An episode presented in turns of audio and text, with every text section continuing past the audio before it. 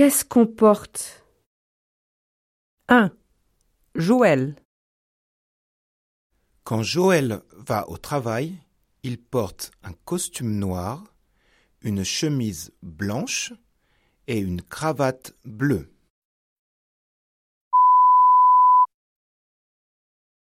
2.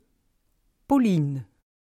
Quand Pauline va au restaurant, elle porte une robe rose, un chapeau blanc et des chaussures noires.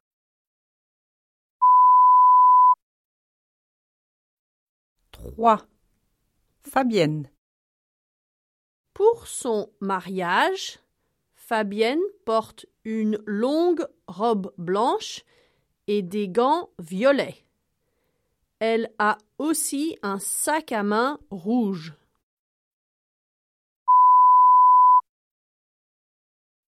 4. Paul.